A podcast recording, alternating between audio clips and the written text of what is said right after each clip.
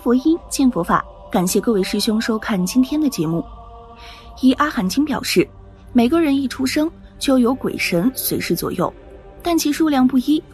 如果是善人，跟随众可能数百个，甚至是上千个；如果是坏人，也有护法神，但可能数百人、千人才有一个护法神。这些鬼神就像当今总统的侍卫，你到哪里，他们就跟到哪里。但是这些护法神的数量是有增减的。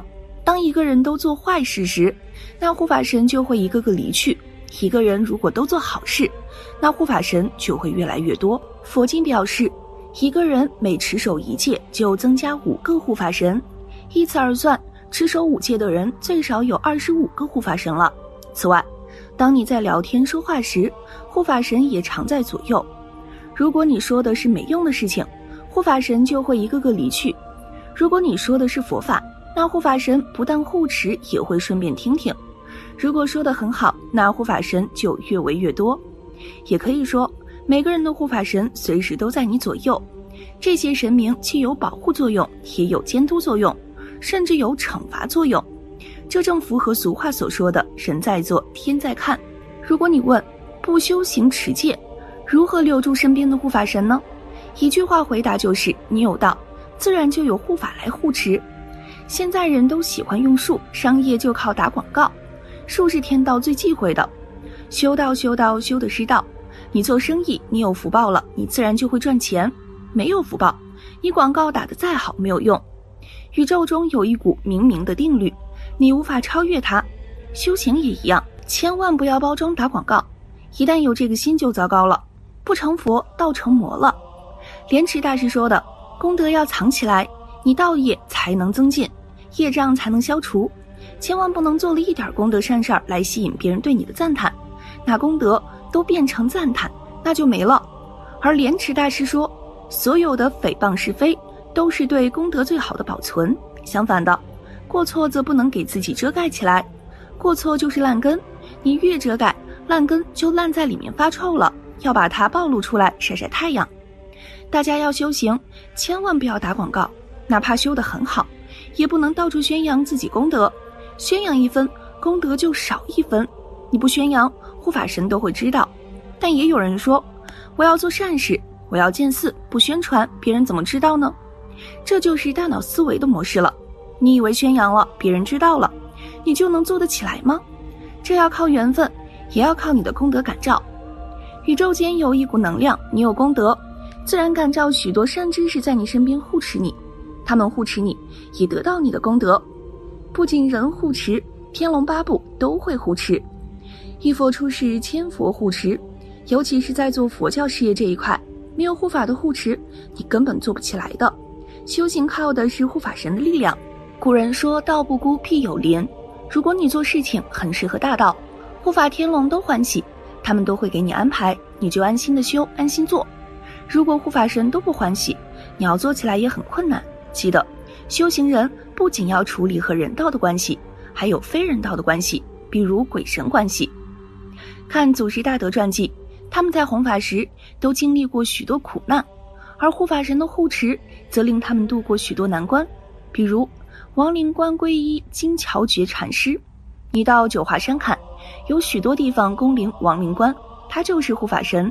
关公皈依智者大师，发愿护持佛法，还有龙王护法的势力就不计其数了。道宣律师在终南山生病了，四大天王就给他送药方。你真的有修行，自然能感化周围的磁场，这个是真的能量场的加持。所以刚学佛时，要好好躲起来修福修慧，等有了境界后再来弘法利生。一般很多人每天都忙于事务。自己都没有心静下来念经，那是不行的。无论如何，功课是不能间断的。修福报时，仍然需要修智慧、修定力。寺院是道场，虚实供养的是出家人的道。你修好了道，自然龙天垂护。佛说了，你要是真有修行，护法神不护持，护法神就不称职了。梦参老和尚曾经讲过一个真实的故事，他在北京有个师傅。这个师傅不会敲法器，也不会做法师，他要盖庙也没有信徒怎么办？他就每天拜地藏菩萨，拜了三年，业障消了，有功德了，来了北京的一个乡绅，看到这个老和尚这么诚心，就发心给他盖庙，一下子就盖了起来。这就是护法的力量。宇宙间有一股能量，你有功德，自然感召许多善知识在你身边护持你，他们护持你也得到你的功德。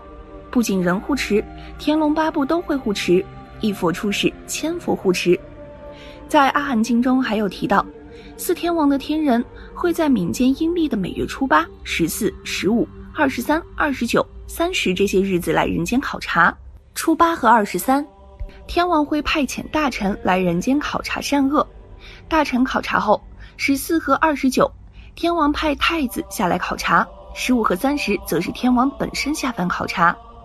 当考察完毕后，还要向刀立天的天王试题还阴报告。在民间信仰则称为脚趾。有的学佛人说他很怕鬼，怕鬼的人，你一念地藏经，鬼就怕你了。鬼见你就给你磕头，你肉眼看不到。当你一念地藏王菩萨，你一念地藏三经时，你周边有多少护法神护法你？地藏经里头监牢地神，大地都是监牢地神，监牢地神别的法他不护。文殊、普贤、观音他不护，他专护地藏，所以他叫监牢监牢地。如果大家念过《地藏经》的第十一品监牢地神，他说这个遍地都是我的子孙，凡是有大地的地方就有我的子孙，我的子孙都在护持地藏菩萨，因此深信身法，就是我们自心是佛，使心做佛。不过我们没有开光，都没假修炼，开光开不成，因为你没修。怎么能开光？你经过修炼了，你这尊佛就该开光了。当你成就了，就能开光了。护法神中，天和龙是主要的护法神。你不要以为自己做了很多善事，我破戒没事儿，不要抱着这个心态。就像前面讲到，你拿钱供养是有功德，但你供养的钱不是净财，仍然有不好的果报。福不灭恶，护法神对你惩罚一下也是一种慈悲，你就能不做。不然你要收手很难。有个人做卖鱼的，他生了大病后才去收手，不然人都觉得我钱总是不够。这个就是众生的业相。最后再分享一个佛教公案：有一名很恶的妇人，她死了，她生前几乎没有做过一件好事儿，鬼把她抓去扔在地狱的火海里。因为他家里曾经拜过护法神，所以呢，这个护法神看见他被掉在火海里，也是觉得他很可怜。希望他能够帮助他一下，想能够找到这个农妇，曾经有过一件善事儿，去对菩萨请求。这个护法神想啊想啊，他终于想起来了，就对菩萨说：“菩萨，这位信女啊，她曾经在菜园子里捡到过一根绳子，施舍给了一个女的乞丐。”这个菩萨说：“好吧，那你就拿这根绳子到火海边去伸给他，让他抓住绳子，就可以把他拉上来。如果你可以从火海当中把他拉上来。”我就让他到天上去。如果绳子断了，那女人只好留在火海里，像现在一样。护法神赶紧跑到农夫那里，把一根绳子伸给了他，对他说：“快呀，你抓住，等我拉你上来。”这个时候，护法神开始小心地拉他，差一点就要拉上来的时候，这时候火海里其他的罪人也想跟他一起上来。女人又把她过去的那种劣根性暴露出来了，用脚拼命地踢他们说。那是我的绳子，不是你们的。他刚说完这句话，绳子就断了，女人再度落进火海，护法神只好哭着走了。农夫后来才知道，这根绳子其实可以拉很多人进来。菩萨想借此再一次考验他是否有忏悔之意，但他还是那么的自行凶残的个性，他没有经得住考验。这个故事告诉我们，一个人活在世界上，不能只顾自己，不管别人。关键时候考验一个人的时候，人的本性就会显露出来。很多人跟自己没有关系的时候，还愿意帮帮别人；但一旦和自己连上关系的时候，他就忘记了别人，只想到自己。